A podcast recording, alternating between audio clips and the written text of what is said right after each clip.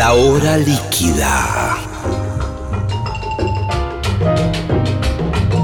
Palabras, historias, anécdotas, canciones destiladas a lo largo del tiempo. Un cóctel que se evapora, una hora que se escurre entre las manos. Mi nombre es Gillespie y les doy la bienvenida a La hora líquida.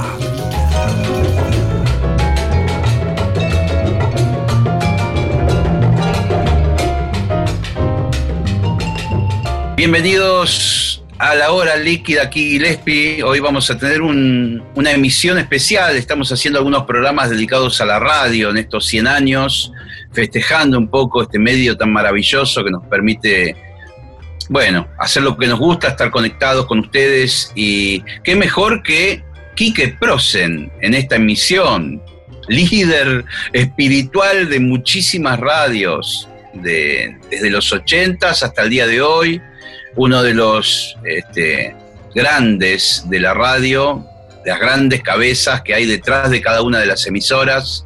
Y ya mismo lo tengo ahí, así que vamos a conectar con el querido Quique Prosen. Bienvenidos.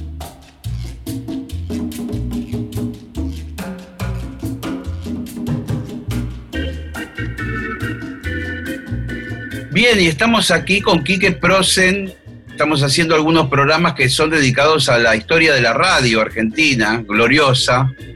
Y qué mejor que hablar con Quique. Qué maestro, ¿cómo va? ¿Cómo andan? ¿Cómo están todos? Bueno, mirá, eh, bien, pero también con ciertas preocupaciones, ¿no? ¿Cómo, ¿Cómo la ves vos? Todo esto de la pandemia, ¿cómo te, te agarró?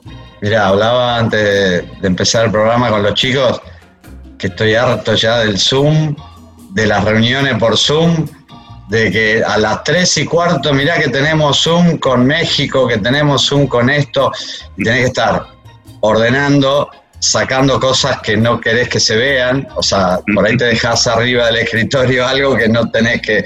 Y no te das cuenta que estás con una cámara adelante, o sea, el tema Gran Hermano no, no es muy divertido, pero entiendo que es la nueva forma hoy de poder mantener reuniones eh, de cuidarnos.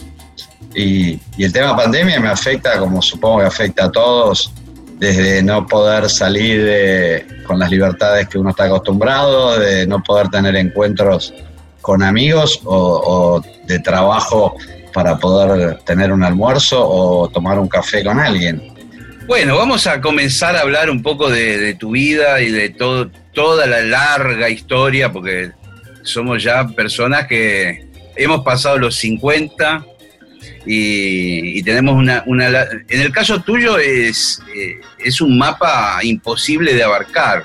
A ver si me, lo podés vos eh, clarificar desde aquel DJ que la drogué a director de múltiples radios. ¿Cómo, ¿Cómo fue un poco eh, así escalonadamente tu carrera? O sea, te lo hago escalonado y rápido. Sí. En casa, o sea, yo vivía en Adrogué, mi casa era familia clase media normal, eh, padre, madre, tres hermanas mujeres más chicas que yo. Y en casa se escuchaba música, mucha música todo el tiempo. O sea, mi viejo era fanático de Creedence, de los Beatles, Frank Sinatra. Mi vieja era de la parte por ahí más eh, revolucionaria, escuchaba Serrat, escuchaba, eh, no sé, Alberto Cortés, ese tipo de cosas, aparte de los Beatles y todo eso. Y en casa yo me levantaba para ir al colegio y a mí me tocaba el segundo turno de la ducha. El primero era mi viejo que se bañaba y se iba a laburar y atrás entraba yo y cuando entraba al baño estaba la radio puesta, prendida en el baño, o sea, mi viejo escuchaba radio mucho. Y entraba y estaba puesta Radio Continental, escuchaba lo que, lo que dejaba mi viejo puesto, me metía en la ducha dormido como estaba, me bañaba los pedos para ir al colegio.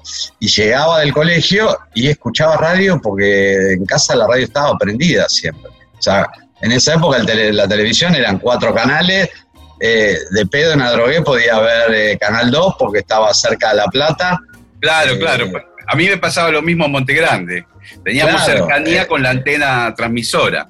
Pero era un solo televisor, no había control remoto y el el dominio del televisor nunca estaba en mis manos ni de mis hermanas. Se veía lo que veía eh, mi familia en casa.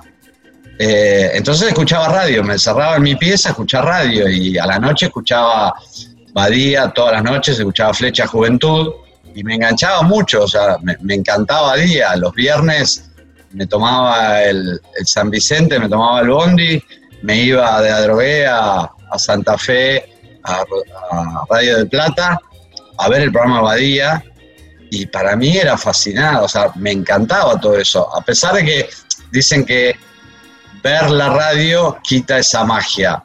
Eh, puede ser que en parte sí, pero también eh, la admiración que, uno siente por esos personajes que escucha hace que cuando los veas, era, o sea, me encantó ver a, a Badía y a, Gray Mancuso haciendo Flecha Juventud. No, no, no entendía nada y, y me encantaba la radio. Tuve la suerte de, en el año 83, empezar a... No, en realidad en el año 82 empecé a trabajar en lo que era Interama, el parque de la ciudad. Sí. Estaba, estaba a cargo de toda la música del parque. El parque estaba dividido en cinco sectores, cada sector tenía su música.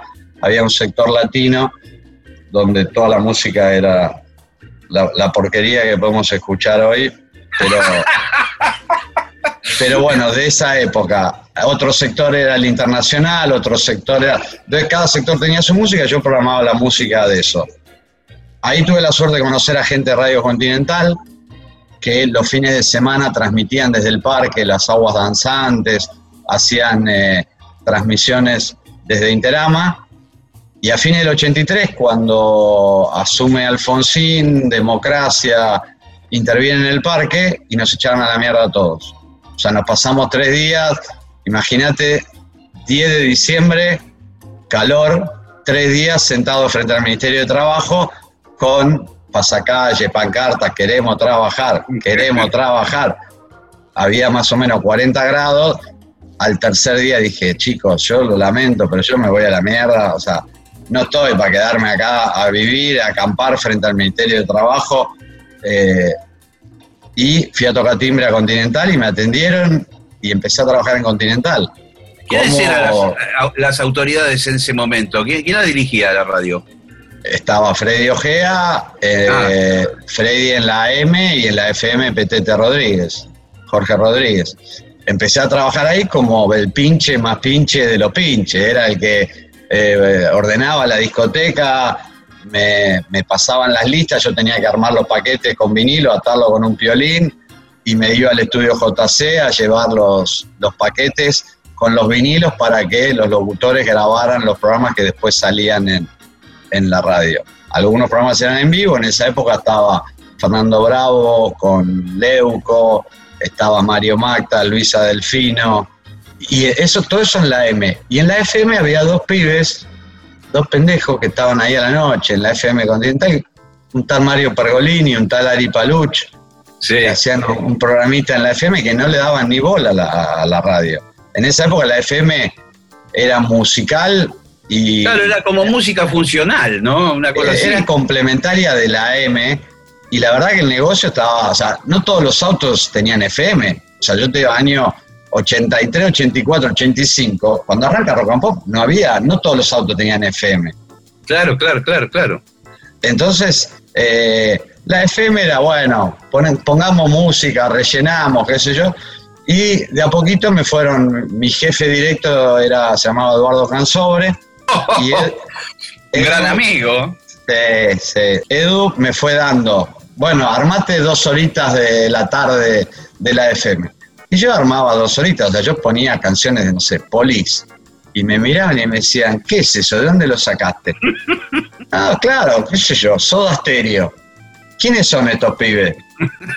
y nada, yo eh, eh, me encantaba la música, escuchaba y creía, digo, bueno, para FM vamos a poner esto. Me decía, no, vos tenés que poner María Marta Serra Lima, Julio, Julio Iglesias, el Puma, el Puma, José Luis Rodríguez, y podés poner algo de este, eh, Daniela Romo, podés poner algo de José Luis era todo eso, era música funcional de relleno para las señoras que escuchaban FM, que no sé cuántas serían.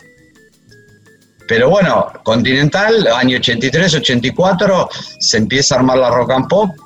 En, en mi época Continental había conocido a Greenback que estaba sacando su sello y editando cosas a través de DG Discos. Me llegaban los promotores de su discográfica Continental. Lo conocí, me dice, estoy armando eh, una radio, eh, quiero que seas parte de esa radio. Y le digo, mira, yo trabajo en Continental. Bueno, pero podés hacer las dos cosas. Vivía en Adrogué. Le digo, ¿qué tengo que hacer en Rock and Pop? En, la radio esta que estaba armando. Me dice, mira, necesito a alguien que coordine toda la parte de la transmisión, que se ocupe de que estén los discos, que esté todo. ¿Y a qué hora tengo que estar? Y me dice 7 menos cuarto de la mañana, porque a las 7 de la mañana se va a abrir la transmisión. Yo me tomaba, me levantaba a cuatro y media de la mañana, nada drogué, me bañaba, me tomaba el bondi, llegaba a Constitución, me tomaba el subte u otro bondi, llegaba a Belgrano y Balcarce, entraba a 7 menos cuarto, dormido, hecho pelota, estaba hasta las 2 de la tarde, en realidad 2 menos 5, y a las 2 tenía que entrar a Continental a fichar, entonces salía corriendo de rock and pop, 2 menos 5 me iba a los pedos, cruzaba Plaza de Mayo corriendo, Rivadavia, tutu, subía, fichaba y laburaba hasta las 9 de la noche en Radio Continental. Llegaba a mi casa a las 11 y de 11 de la noche a 4 y media de la mañana tenía que comer, dormir, estar con mi familia, estar con mi novia, o sea, era todo, todo ese tiempo. Entonces fuiste vos el que laburó, porque siempre yo estaba pensando, siempre se dice que hay uno que laburó en la historia, y yo nunca lo encontraba, ¿viste? Decía, pero ¿quién carajo es el que laburó? Era ah, vos. Rock and Pop. O sea, yo entro, en realidad yo soy de la segunda camada de Rock and Pop. Rock and Pop arranca en enero del 85. Greenback armó un equipo de gente que nunca supe bien qué pasó, pero los rajó a la mierda a todos. O sea, a, los dos meses los rajó a todos. Y a partir de marzo del 85 armó un nuevo equipo que era el Negro Budiño, Héctor Varela, Pipi Naón y yo. Pipi, o sea, Gustavo Naón y yo éramos los coordinadores, yo estaba de 7 a 14 y Pipi estaba de 14 a 24, a medianoche. Era, una, radio 100% musical en aquel momento. Todavía no era musical, era grabada, las locuciones eran grabadas, no, había vivo. Eh, Rock transmitía de 7 a 12, 7 de la mañana a 12 de la noche, a pesar de que había un jingle de Calamaro que decía 24 horas de rock and pop, sí, qué sé yo, la radio transmitía de 7 a 24, después empezó a transmitir las 24 horas. Entonces yo entro en marzo con Pipi eh, Varela, que estaba a cargo de toda la parte de producción, y el negro Budiño, que era el editor, Manos Pulpo, Manos Mágica, que armaba todas las piezas que se escuchaban al aire en rock and pop. Eran buenísimas, era eh, algo revolucionario después de la dictadura, todo lo que vino después era revolucionario, o sea, era raro, era novedoso, era distinto, o sea, era todo lo que no podías hacer antes, lo, empezamos a, usar en, la cotidianidad, en, los diarios, y decir, bueno, ¿por qué no hacer esto? Y Daniel, en ese sentido, Greenback nos dio la libertad para hacer todo lo que queríamos hacer. O sea, él arma rock and pensando que se levantaba a las 7 de la mañana para eh, ir a mear y ponía la radio y no quería, no quería escuchar una canción de María Marta Serra Lima, quería escuchar una canción de Led Zeppelin o una canción de Deep Purple o una canción de los Rolling Stones. Entonces, con, esa mentalidad dice, quiero armar una radio de música, de rock, donde la pueda poner a las 7 de la mañana o a las 3 de la tarde y escuchar una buena canción de rock. Y así nace Rock and Pop. O sea, Daniel la, pensó desde ese lado. Después de un par de años, 85, 86, donde empieza, la FM empieza a tener más peso y empiezan a surgir FM 100, sale eh, Láser, sale Horizonte, sale un montón de radios. Greenback un día dice, eh, basta de radio musical, vamos a poner programas. ¿A quién podemos llamar? Y mira, yo conozco a estos dos pibes que estaban en Continental eh, y conozco a Lalo Mir porque cuando iba a JC a las grabaciones estaba Lalo grabando ahí y lo conocí. Eh, bueno, y eh, empezó a llamar a, esa gente y se fue armando lo que fue en el 87 Rock and Pop con Radio Bangkok, con, con Ari, con Mario y todo. O sea, decir culo en la radio era algo, wow, dijo culo. Y sí, sí, porque era, eh, la FM era como una, una paquetería, era toda la gente, los locutores engolados, eh, toda esa cosa tan amable de la FM, hasta que entra rock and pop a putear, con ruidos, con efectos, con griterío. Y sí, porque la idea era hacer radio como si fuésemos gente normales, que éramos normales. O sea, no, creo que lo anormal era lo otro, pero estábamos acostumbrados a, ese formalismo de los locutores serios y todo. Había, hubo intentos que, fueron buenos, lo de Lalo con el submarino, con Tom Lupo en, en Del Plata, lo de FMR y el tren fantasma, eran cosas por ahí muy puntuales y Rock and Pop, bueno, tomó alguna de esas cositas y lo convirtió en una radio de 24 horas de, contenidos más música. Eh, con el tiempo esos contenidos se fueron morfando la música y dejó de ser importante en Rock and Pop. O sea, Rock and Pop era motorizaba o empujaba shows que hacía Greenback, o sea, cualquier show, desde los Rolling Stones hasta The Bolshoi. Eh, había que darle manija a esos shows. Y eran figuras, era Mario, era La Negra, era Lalo, era Juan Di Natale, era Gillespie en su momento. O sea, todos los personajes que pasaron por Rock and Pop. O sea, si hoy haces una lista, pones a Alfredo Casero, o sea, Jorge Lanata, Freddy Villarreal y José María Listorti. Los, los personajes que pasaron por Rock and Pop. Algunos, cuando yo le digo, no, pero estuvo Casero con Cha Cha Cha, no, boludo, no te puedo creer sí, o sea... Capuzotto también eh, tuvo su, su, programa. Sí, sí. ¿Y cómo, ¿Y cómo sigue un poco tu, tu, vida? Porque vos, de ser un tipo muy especializado en música y ya metido en el mundo de la radio, de un día para otro te transformás en el temido director. En realidad fue sí, fue un día para el otro porque en el año 89 eh, Alfonsín, plena hiperinflación. Eh, Pop tenía una estructura muy grande, o sea, er, éramos un equipo de gente, o sea, Radio Bangkok, que había arrancado con Lalo, Bobby y yo, yo desde la parte de producción, Bobby desde el partener de Lalo, se había terminado convirtiendo en una mega producción con Douglas Vinci, con eh, McPhantom y, y todos los que se sumaban en el camino. Año 89, hiperinflación, Greenback no podía bancar más la radio. La radio era alquilada, nosotros alquilábamos esa frecuencia. Entonces Greenback nos junta un día a los tres que manejábamos la operación, el día a día de la radio, que era Pablo Coluber, que estaba a cargo de la parte comercial, Miguel Martínez Real, que estaba a cargo de toda la parte administrativa, y yo manejaba la programación de la radio. Nos dice, mira, yo voy a cerrar la radio, qué sé yo, yo esto no se puede bancar más. Esto fue septiembre del 89. Preocupados, nosotros le decimos a la mira, si cerrás la radio, nosotros nos quedamos en pelota, qué sé yo. Medio que, ¿por qué no nos dejás armar un plan de contingencia?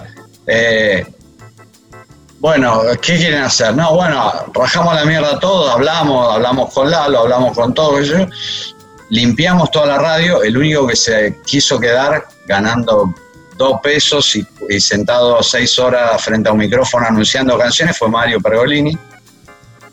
Tuvimos la, suerte que eh, asume Carlitos y en marzo del 90 el país volvió a florecer. La radio empezó a funcionar mejor, volvimos a contratar a Lalo, eh, Mario volvió a hacer programa, la radio volvió a, hacer lo que era rock and pop antes y Greenback en reconocimiento nos dio una participación de, la sociedad, a Pablo, a Miguel, a Pablo Colura, a Miguel Martínez y a mí. Nosotros de nuestra parte habilitamos un buen, Un buen gesto, ¿eh? Sí, la verdad que sí. O sea, cumplió lo que había prometido. Nosotros le, mantuvimos la radio al aire, nosotros también eh, pusimos el hombro y se fue reconocido realmente cumplió. Nosotros de, nuestra, nuestro porcentaje que teníamos habilitamos a Mario y a Bobby Flores en esa época, les dimos una parte. Y ¡Qué error! ¡Qué error! Es un chiste, chiste, chiste, chistes, chistes combinados en la charla. En ese momento creímos que se lo merecían. Eh, después, después, cuando aparece el grupo CIE mexicano, en el año 96, que quieren comprar la parte de Greenback, tenía unos derechos teatrales de obras de, de, Broadway y todo eso. Y Greenback hábilmente le dice, mira, tengo los, derechos de, las obras de teatro, pero también tengo una productora, tengo una radio. Eh, los empieza a entusiasmar con la idea de todo un paquete, nos junta a todos Greenback y nos dice, miren, aparecieron unos compradores, eh, tenemos, eh, estas son las opciones. El grupo Clarín, Radio Mitre, La 100, Canal 13. Por otro lado, el grupo Telefe, que en esa época era Editorial Atlántida. Claro, lo Vigil. Radio Continental, qué sé yo. O esta gente, ¿ustedes qué quieren? ¿Terminar con el grupo Clarín, el grupo Telefe o quieren, eh, no, vendámosle a los mexicanos? ¿Y cuánto nos toca a nosotros? Empezamos a preguntar. Y dice, bueno, vos tenés, y a vos te va a tocar un millón de dólares. Bueno, ¿cuándo, ¿cuándo me das la plata? O sea, ¿cuándo arrancamos? Lo divertido de eso fue que el millón de dólares me duró 48 horas, porque hice desastres, me compré departamento en Miami, dije, me compro esto, me compro casa, me compro camioneta, y al otro día ya me lo había gastado, pero contento. Eh, y pasamos eso no, existe, eso no existe más. O sea, que un millón de dólares te dure dos días.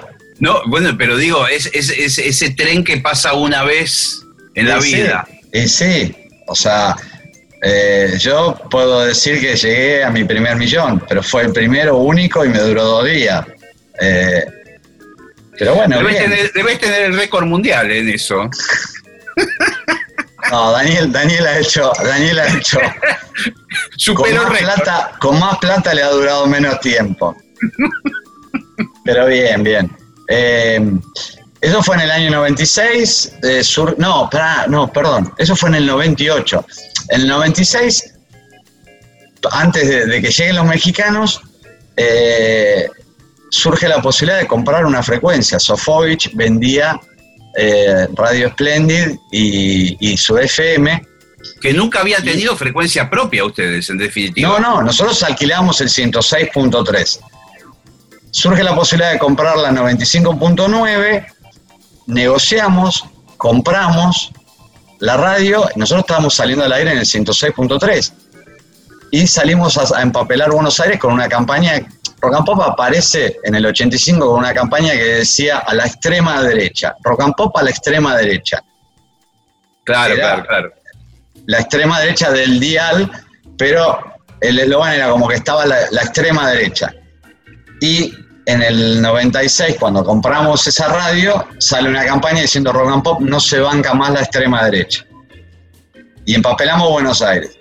A los dueños del 106.3 nos les cayó muy simpática nuestra campaña y nos prohibieron la entrada a la radio. O sea, me llama el lunes a las 8 de la mañana, yo estaba en casa, Pergolini me llama y me dice, che, estoy en la puerta, no me dejan entrar. Tenía que a las 9 empezar su programa. ¿Cómo no te dejan entrar? No, no me dejan entrar, no me dejan entrar llamando a un escribano, tratando de hablar con Greenberg, mirá, no, qué sé yo. Fuimos todos para la radio, finalmente lo dejan entrar a Mario, pero intervenido con todo un equipo de abogados, gente ahí mirando a ver si Mario decía al aire que se iba a ir al 95.9. Cosa que no era ilegal ni nada. Nosotros alquilábamos, se terminaba el contrato a fin de año de alquiler y eh, compramos esa radio y teníamos tres meses para hacer, eh, acondicionar técnicamente los estudios, todo para en enero, cuando terminara el contrato en el 106.3, mudarnos a, a, nuestra nueva frecuencia, a nuestra nueva radio. Nunca dijimos que nos íbamos al 95.9 y estaban ahí pendientes de si Mario decía algo yo, y en un momento cuando arranca, creo que a la tarde estaba Juan Di Natale con Tuki, creo que estaba Leo Fernández también en esa época en, en rock and pop, le bajan la palanca y lo sacan del aire. Cargamos todo en dos traffic, dos combi que teníamos y nos fuimos para Arenales y Rebamba, donde estaba la radio, que era un caos porque no, no estaba preparado, rock and pop, eso fue un lunes, hasta el viernes estuvo fuera del aire, se generó un ruido infernal, nos ahorramos un montón de plata en campaña, no tuvimos que hacer campaña, y el viernes estábamos saliendo al aire con una percha de alambre en la punta de la antena. Una papa con una aguja tejer. Sí, y así salió Rock and Pop, arrancó las transmisiones en el 95.9.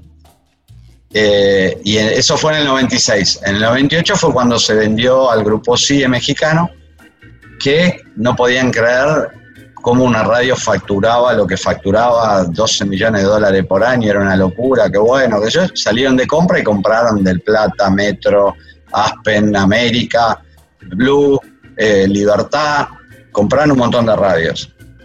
Que eh, eso duró hasta 2000, fines del 2009, cuando los intimaron a que no podían tener tantas radios, un grupo mexicano, etcétera, etcétera, tuvieron que vender. Se empezaron a desprender, primero de Aspen, después Blue fue a parar a otro lado, Moneta se quedó con la Metro, Figoli se quedó con Rock and Pop. Eh, eh, tu, digamos, tu, función de director se, amplió a una cantidad de otras nuevas radios, ¿verdad? Eh, en ese momento, sí, de estar con Rock and Pop solamente, pasé a tener Rock and Pop, Metro, Aspen, Blue, más las AMs, que era del Plata, América, Splendid y Belgrano. Eh, de, esas, eras el, director. Sí, era el director de todas me gusta mucho Me gusta mucho hablar con vos, eh.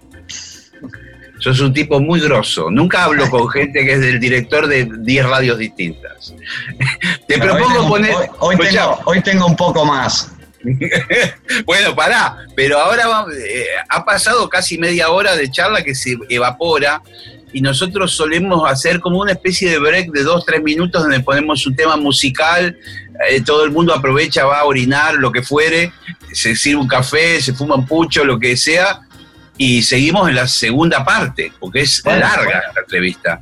¿Qué, qué, escuchamos? ¿Qué? Poneme Pink Floyd, o sea, es mi banda, es, lo que quiero. Qué maestro. ¿Y qué, ¿Y qué es? ¿Estamos hablando siempre del lado oscuro de la luna? ¿No podemos abrir a otros discos? Del lado oscuro de la luna puntualmente tengo todos los formatos de mini disc, eh, magazine, cassette, vinilo, CD y ediciones, todas las que consigo. Eh, cualquier canción del lado oscuro de la luna. ¿Cuánta, del lado eh, oscuro de la luna, cuántos, en, distintos formatos, cuántos discos tenés? ¿Sabes? No sé, en vinilo tengo 69 vinilos del lado oscuro de la luna, distintas ediciones, edición cuadrafónica australiana, edición americana, edición eh, en vinilo rosa, eh, edición americana, edición 10 aniversario, 20 aniversario, 30 aniversario, todo eso. Después tengo en CD, debo tener unas 100 ediciones. Lo lindo por ahí de coleccionar es el CD japonés, tenés que tener cada edición. Eh, o sea, editan, sale una tirada de 100.000 CDs, se venden, entonces ya tenés la oblea o la, etiqueta que traen los CDs japoneses, sale una con segunda edición. Entonces, vos cuando compras o cuando vendes un CD de, Pink Floyd te preguntan, ¿qué edición es? ¿Es la primera, la segunda, la tercera? O sea, ya lleva como nueve ediciones de Dark Side of the Moon. Y después tenés la edición en laminada en oro 24 quilates. No la tenés esa. No, esa tengo un cuento que buenísimo. ¿Tenemos tiempo o después de la pausa hacemos el cuento? Después de la pausa, pero antes de que vayamos le voy a mostrar a los oyentes un obsequio tuyo que con esto te ganaste mi corazón. esto me lo regalaste vos. Uno de los, tus tantos gestos fue la caja de Miles Davis. Contiene 75 discos, todos los discos de Miles Davis con sus tapas originales en una caja. Me lo regaló el señor Quique Prosen. Bueno, si te lo regalé porque te lo merecías eh, y porque te lo ganaste, así como decís que, que gané tu corazón, si te regalé esa caja y, trabajamos juntos, debe ser porque ganaste mi corazón vos también. Eh, gracias a vos también. Vamos con Pink Floyd. Dos minutitos y regresamos. Vamos con Pink Floyd.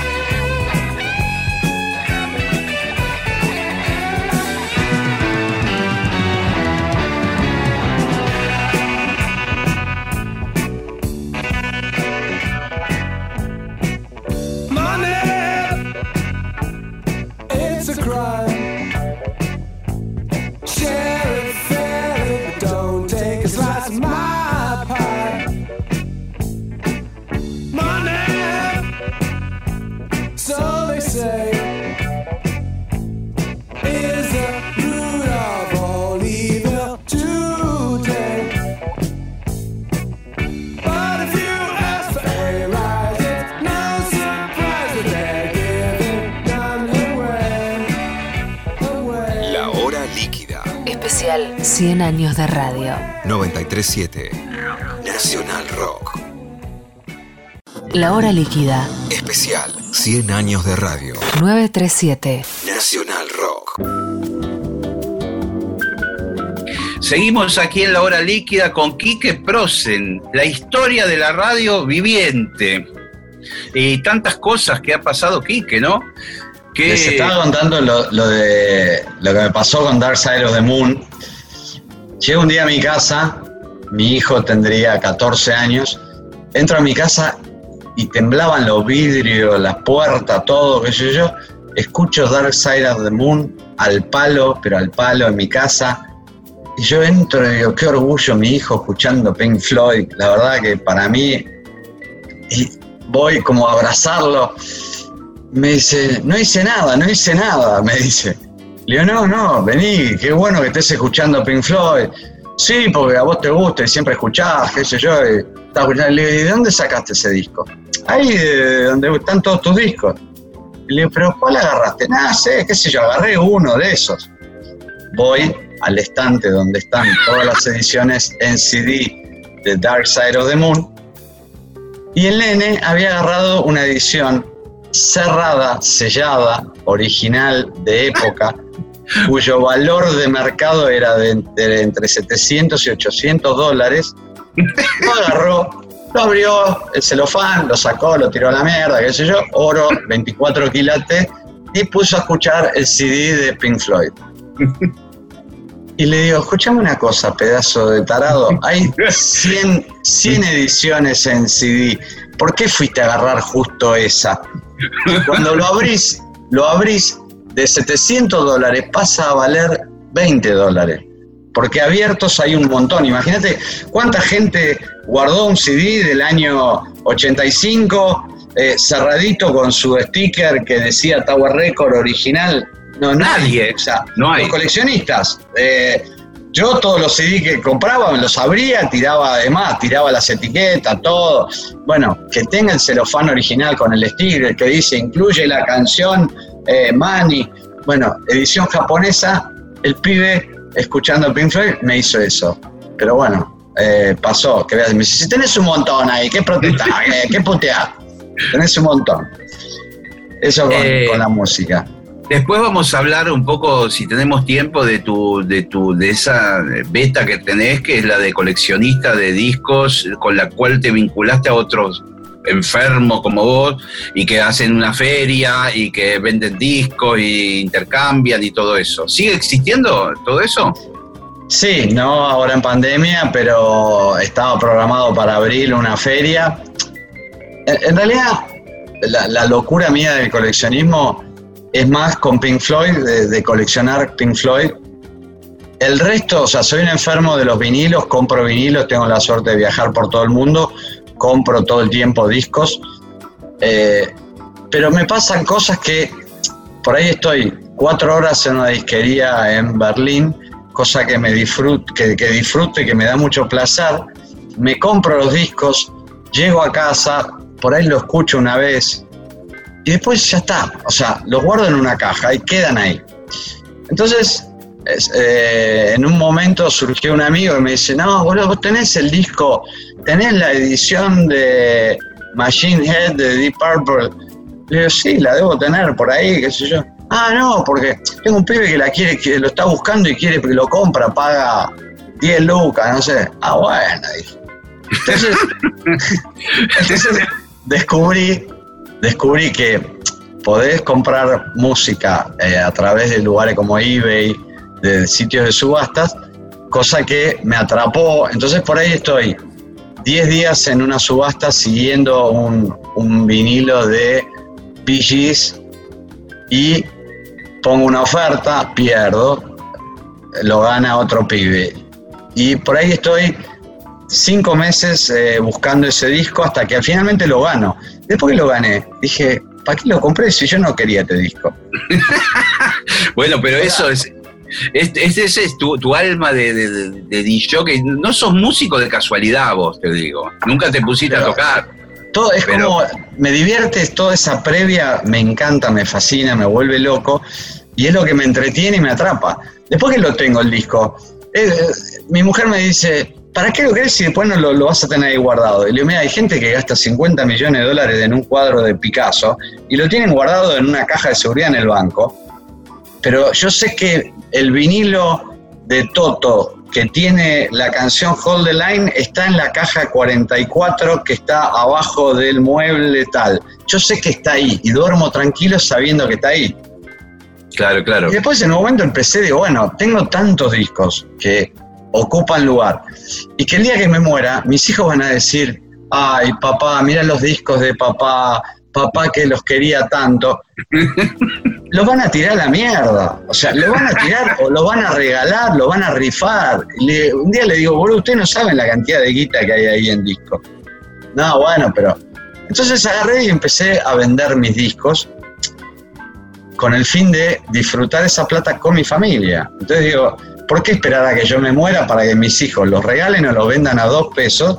Los vendo yo ahora, me divierte, o sea, voy a las ferias de vinilo que hay eh, a lo largo del año en Buenos Aires, llevo seis cajones con discos y vendo. Los vendo un poquito 200 pesos arriba de lo que lo compré para justificar los gastos, toda la movida de estar todo el día en la feria. Y me va súper bien, porque la gente no puede creer los discos que tengo el estado y la condición en que están esos discos y los precios, porque yo, yo no vivo de eso, o sea, no es mi negocio. Tengo peleas con un montón. De, eso vamos a hablar eh, ahora a continuación, porque es como tu hobby y tu cosa donde vos conectás con ese niño, ese Quique Proce, niño de Adrogué. Eh, ahí está la, historia, en los discos. Pero por otra parte, te has transformado en, un, digamos, directivo de radio de los más importantes de Argentina a lo largo de tantos años. Eh, hoy por hoy, director de Aspen, sí, ahí lo que pasó fue cuando Rock and Pop entra en un proceso de venta grande. En esa época todavía estaba el grupo Era Metro, Rock and Pop, Blue, Belgrano, Splendid y ya habían vendido Aspen y Radio América la habían vendido. Años, o sea, antes de que vendan Aspen, había un señor eh, de Miami que me, ofrecía trabajo y me llamaba cada tanto, yo quiero que usted se venga a trabajar conmigo porque usted, mire, don Ángel, yo la verdad estoy bien en donde estoy, me pagan mucha plata. No, bueno, pero yo quiero que trabaje conmigo. Yo, bueno, cuando tenga una radio en Argentina, hablemos. El tipo compra Aspen y me empieza a meter presión para que me vaya a trabajar con él. Usted me dijo que cuando tenga una radio lo llame. Tengo Aspen. Y yo estaba con Rock and Pop al palo, viste, todo el día, y digo, ¿qué me voy a ir a laburar Aspen?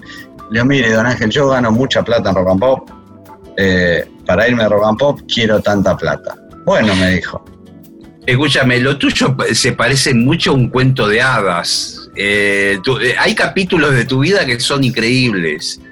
El tipo que quiere que te, vayas a laburar a Miami, pagándote lo que sea, y, hoy por hoy suena increíble en ese momento yo le planteé, le digo, mire, yo no voy a, o sea, mis hijos todavía eran chicos, esto es año 2009, eh, mis hijos estaban, creo, terminando el colegio, por ahí, le digo, yo no me voy a ir de Argentina. Me dice, no, no, yo quiero que trabajes en Aspen, en Argentina, todo. Entonces, viendo Rock and Pop ya era una debacle, el proceso de venta de Rock and Pop fue muy largo, fue muy desgastante, y la verdad, eh, no, no, veía un horizonte eh, claro. Acepté la oferta de González y me fui a trabajar a, me vine a trabajar a Aspen. Eso fue fin del, del 2009.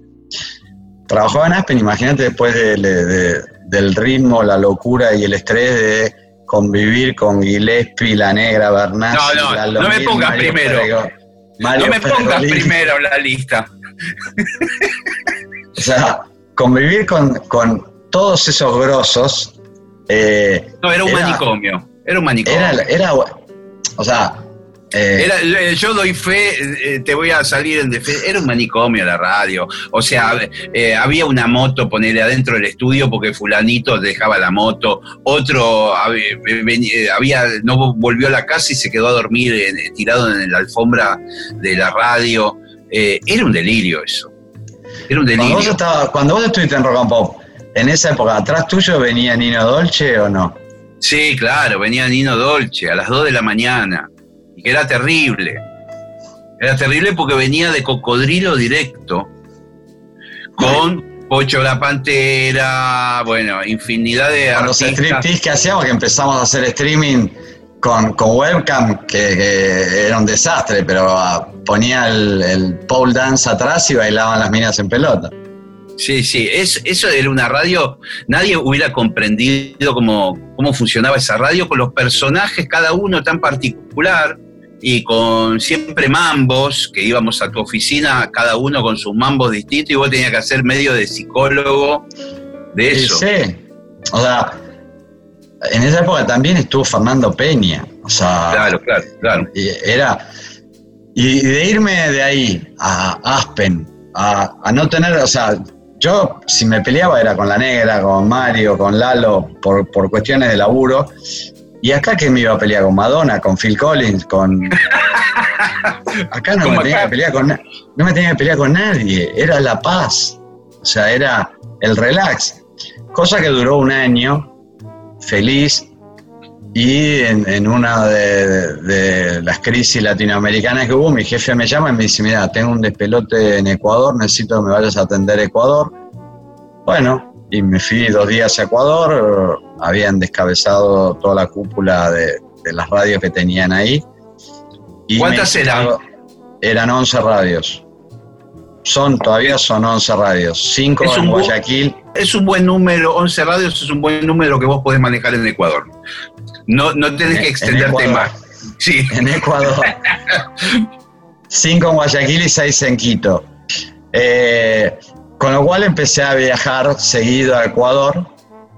Eh, y el, tema de viajar te lleva tiempo, te lleva eh, estrés, porque viajar es divino.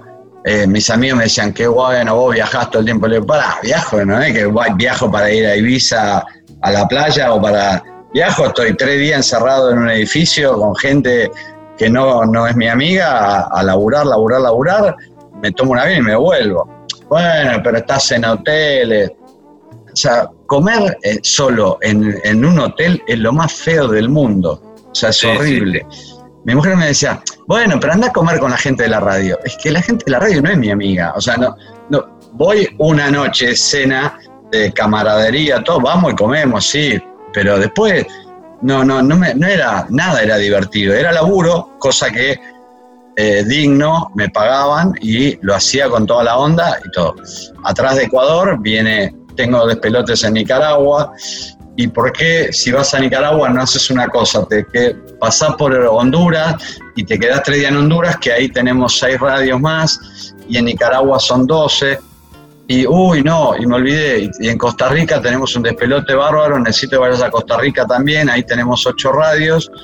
Y cuando puedas, fíjate si puedes ir a Guatemala, que tenemos 11 radios. Que Escuchame una cosa, ¿Cuánto, ¿cuántas radios llegaron a ser en simultáneo donde vos eh, supervisabas, dirigías, etcétera? 88, distintas. Vos estás loco.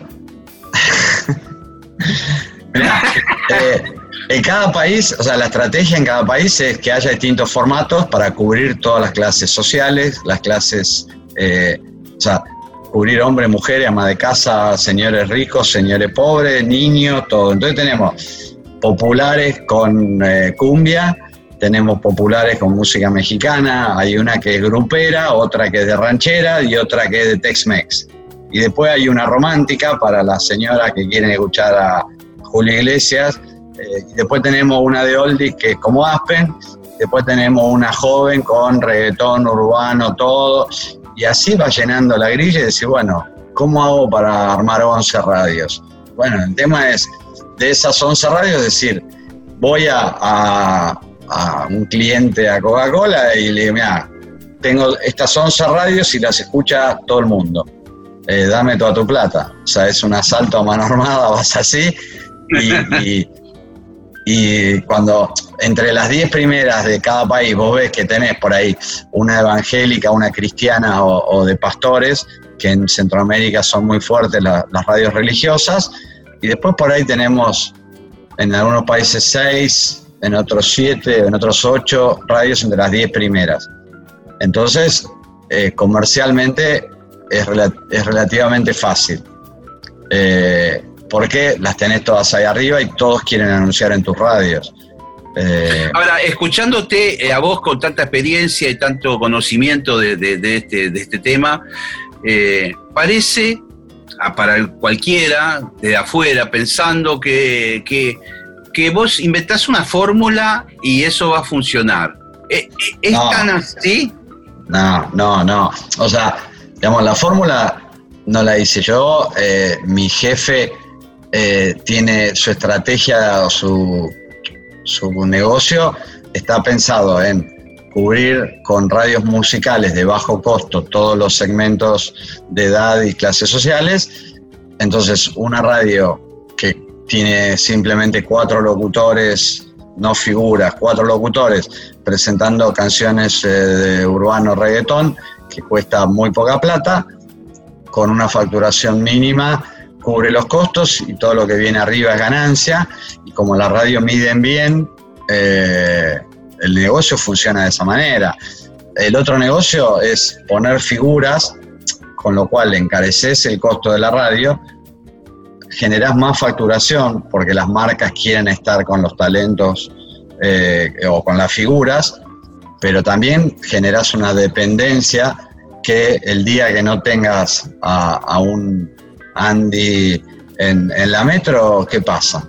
O que, o sea, ese, fue el karma en rock and pop toda la vida de, y el día que no esté Pergolini, yo siempre decía, ojalá que yo no esté cuando se vaya Pergolini. O sea, eh, Claro, porque se había focalizado mucho en determinadas figuras, ¿no? La, sí, eh, o sea, Rock Pop era Lalo, Mario y la negra. En el momento era como, eh, no podía faltar ninguno de los tres. El día que falte uno, ¿qué hacemos? ¿Nos pegamos un tiro?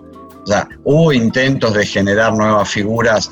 Derek López en, el año, no sé, 90, el Mariscal Romero, que era amigo de Greenback, vino de España, DJ y, periodista de rock así de, de, figura. Vos estuviste en Rock and Pop a la mañana temprano, después a la noche. Eh, a todo, de todos los horarios casi.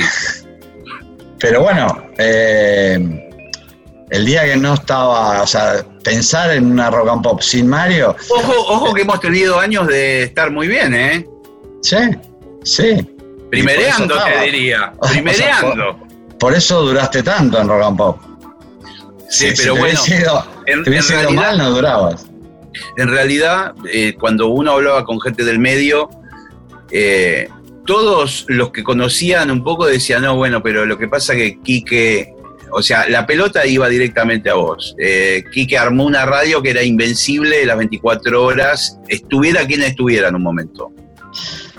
Pues más o menos, digamos que la marca Rock and Pop más Gillespie, Rock and Pop más el ruso Berea, rock and pop más Lalo era una cosa. Ahora, si ves lo que pasó cuando todos esos se fueron de rock and pop, o sea, Ari Paluch se fue de rock and pop y durante mucho tiempo no existió. El ruso Berea se fue de rock and pop, se quedó en la famosa roca cuando hicieron la radio. Claro, claro, claro. y no trascendió, o sea, no por eso desmerezco ni, ni a Gillespie, ni a el ruso Berea, ni a Ari Paluch todos tenían talento, tienen talento. Era la combinación. En rock and pop funcionaba de una forma. Eh, y no todo el que estaba en rock and pop se convertía en un éxito eh, descomunal. Eh, por ahí llevaba un proceso largo, un tiempo, de que el oyente de rock and pop, que era lapidario en, en un montón de cosas, en aceptarte como referente, en, escucharte y todo. No todos escuchaban, o sea, lo, que te decía de Nino Dolce. Pues bueno, Nino Dolce venía de hacer payasadas en Playboy TV, nos pareció un personaje divertido, pongámoslo, y no funcionó. Hacer un programa de sexo con Carla Ritrovato, Carla era brillante, era muy divertida, pero hacer un programa de sexo que nosotros dijimos, bueno, acá le podemos vender a los telos, a los forros, eh, a los accesorios. Vimos una beta comercial infernal, vamos a facturar un montón y no, no pasó nada. A pesar de que Carla era buena, Rock and Pop estaba en su momento brillante. Pero bueno, después de lo que te decía, los que se fueron de Rock and Pop no tuvieron la trascendencia. O sea, Lalo se va en un momento a Rock and Pop a dirigir Radio del Plata, eh, se va dos años, y Lalo es un capo, es Mir, pero no funcionó como funcionaba dentro de Rock and Pop volvió después a Rock and Pop y otra vez, Lalo se fue a la 100 y los primeros años de Lalo en la 100... Es lo, que pasa muchas veces, eh, yo pensaba que es el, mismo efecto que a veces sucede con las bandas, donde el cantante, viste, inflado por ahí en su mambo, eh, decide abandonar al grupo. Y, se, dividen en, eh, por un lado la banda sin el cantante y por el otro lado el cantante solo con músico sesionista, ponele y, es una, ruleta.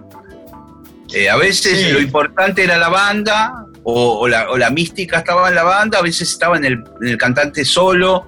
Eh, lo mismo pasa en la radio, ¿no? Gente que dice, bueno, yo fuera del ámbito de rock and pop la voy a romper y por ahí no, sucede.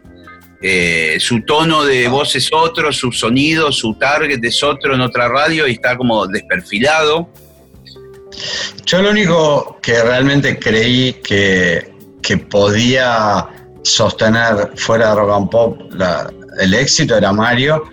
Eh, cuando Mario se va de Rock and Pop a hacer su propio proyecto, no a trabajar a otra radio, a armar su radio, eh, hubiese apostado un montón. Eh, no funcionó, no funcionó, no sé, qué sé yo. A veces estar de un lado del mostrador es distinto a estar del otro.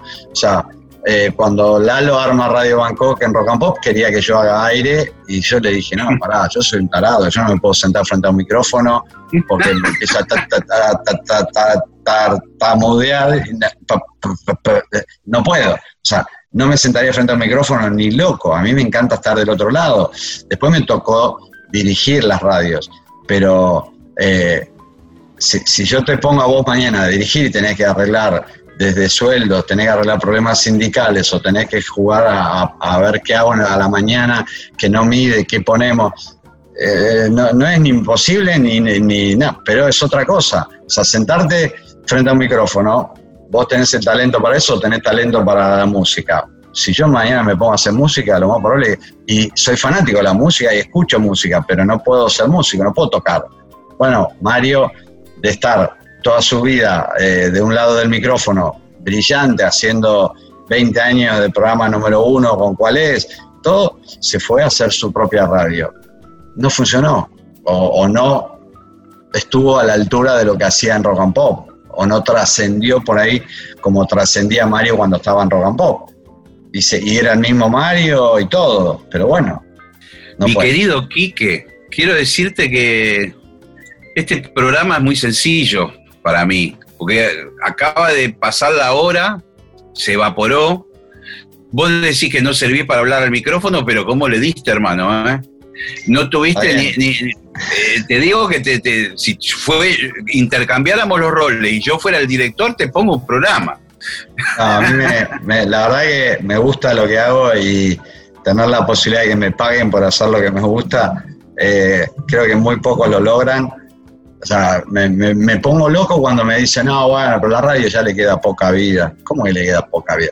Y no, que la nueva tecnología, la nueva tecnología es las pelotas, le digo. La radio, mientras la radio te acompañe, o sea, la radio genera distintas cosas. O te acompaña, o te entretiene, o te informa. O sea, depende de lo que vos quieras. ¿Querés informarte? Si, bueno, pongo a Longobardi y vamos a ver qué, o pongo Radio Colonia y me entero de las noticias. Quiero entretenerme, bueno, por ahí pongo, pongo un rato a la metro a ver qué dice Matías Martín a la tarde, me entretiene. O me acompaña. Pongo Aspen y escucho unas canciones del carajo que me, pegan acá, viste, en el medio del pecho, en medio acá. Qué buena canción, me, acuerdo un verano con mi viejo en Mar de Plata, veraneando, esa canción sonaba. Eso es Aspen. Para mí va a seguir la radio, es gratis, la puedes escuchar en cualquier parte. Lo que cambió quizás en los últimos años es la forma de escuchar radio. O sea, andá a Garbarino y pedile, sí, hola, vengo a comprar un aparato de radio. Te miran como un marciano y si te pide, no, es, es, eh, hoy qué hacen, escuchás en el teléfono, en la computadora, escuchás en la, radio por ahí. Pero la gente sigue escuchando radio y en el mundo entero en los últimos 10 años no ha caído el encendido. Por primera vez en esta pandemia que nosotros pensamos que iba a ser al revés, bajó el encendido de radio. No sabemos, o sea, creemos, no de Aspen, ¿eh? cuando digo radio hablo en general, eh, bajo el encendido lo que creemos es que hay casi un 35% de gente que escucha radio en el auto. Eh, claro, y ahora no, no lo está usando el auto. No, no. Entonces, ahora en, esta etapa de, de, la cuarentena, si bien hay muchos más autos y todo, el encendido bajó mucho los primeros meses. O sea, marzo, abril, mayo, cayó mucho el encendido de radio pero eh, históricamente en los últimos 10 años no bajó el encendido en ninguna parte del mundo, bajó el encendido. La gente sigue escuchando radio. O sea, ahí cada uno tiene su programita, sus cosas. Yo creo que es el mejor medio. Eh, sigo creyendo eso. La televisión no me termina nunca de cerrar y de enamorar como me enamoró la radio. Mi, querido Quique, ha pasado la hora, la hora líquida. Eh, esto amerita otra charla más adelante seguramente. Te mando un enorme abrazo, el agradecimiento siempre de que, de que, bueno, has pensado en mí, me has, me has dado laburo, etcétera. Y la promesa al aire que voy a hacer ahora, que cuando tenga 88 radios, te voy a convocar a vos para dirigirlas. Ah, igual para, para llegar a los 100 años todavía nos falta, los dos. O sea, para llegar a los 100 años de radio.